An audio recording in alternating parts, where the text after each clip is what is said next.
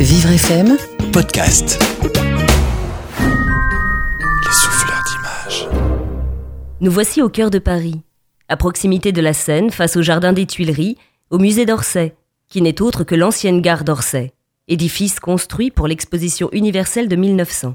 Ce bâtiment est ainsi en quelque sorte la première œuvre des collections du musée d'Orsay qui présente l'art des quelques décennies qui s'écoulent entre 1848 et 1914. Entrons et allons à la rencontre d'une célèbre toile du peintre américain James Abbott McNeill Whistler. Whistler est né en 1834. Bien que de nationalité américaine, il partage sa carrière entre Londres et Paris. Il s'inscrit à l'atelier de Charles Glaire à l'école des beaux-arts en 1856 et pour assurer une meilleure diffusion de ses œuvres, il s'associe deux ans plus tard avec Alphonse Legros et Fantin Latour. Ce dernier le représente au centre de son hommage à Delacroix aux côtés de Manet et Baudelaire, marquant ainsi sa place dans l'avant-garde artistique parisienne. Whistler est également proche de Courbet qui le considère brièvement comme son élève. L'œuvre devant laquelle nous sommes aujourd'hui date de 1871 et s'appelle un peu curieusement Arrangement en gris et noir numéro 1, dit aussi Portrait de la mère de l'artiste. Cette toile rappelle, ne serait-ce que dans son double titre, la stylisation à laquelle Whistler soumet rapidement l'esthétique réaliste des débuts. L'acuité psychologique du portrait s'impose avec force dans le dépouillement formel de la composition. L'œuvre, dans sa rigueur linéaire et chromatique, dominée par des tons neutres, prolonge les recherches du peintre dans le domaine de l'estampe.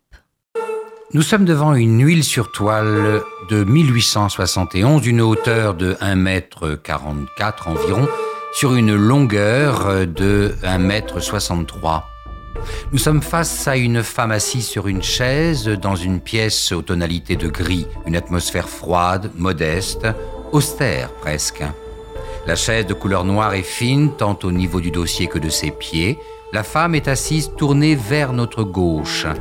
Le long de son épaule droite, un mur gris aussi, qui constitue le fond du tableau, sur lequel sont suspendues deux gravures encadrées situées au-dessus de la tête du modèle.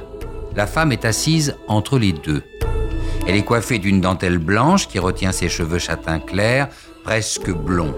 Une bande de cheveux apparaît entre coiffe et front, esquissant l'idée d'un chignon, nous laissant penser qu'à droite, le côté, invisible, présente la même coiffure. Une bande de dentelle tombe sur son épaule gauche jusqu'à hauteur du sein gauche, lui aussi. La symétrie s'entrevoit sur l'épaule droite qui nous est invisible. Le visage est de couleur claire aux teintes cirées. C'est la seule dimension humaine, tout du moins chaleureuse du tableau. Le front est haut, les sourcils détendus, les yeux ni enfoncés ni ressortis, ouverts, fixant quelque chose à notre gauche, sans doute au-delà du tableau. Le nez est droit, fin, la bouche est fermée, presque serrée, les plis sous le menton, le cou sous ce même menton sont marqués de plis indiquant la maturité du modèle, la mère du peintre, savons-nous. La robe est de couleur noire partant du cou jusqu'aux pieds qui repose sur une boîte apparemment en bois. Les chaussures qui se font jour au bas de la robe sont aussi noires. Le dos est un peu rond.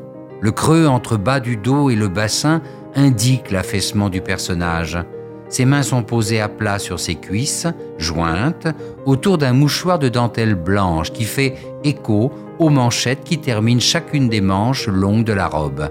À la gauche du tableau, partant de son haut, une tenture, grise et noire également, au motif fleuri dont les pétales blancs, genre mimosa, parsèment de sa moitié jusqu'au sol. À sa droite, entre la femme et lui, une peinture d'un paysage dans un cadre noir, valorisé par une Marie-Louise blanche. Sur le mur toujours, et quasi sur la même ligne, un autre tableau dont on ne voit que la bordure montante du cadre, le reste étant hors tableau. Le sol étant parquet, beige, gris, une atmosphère de silence, d'attente, de retenue s'exprime pleinement dans cette œuvre.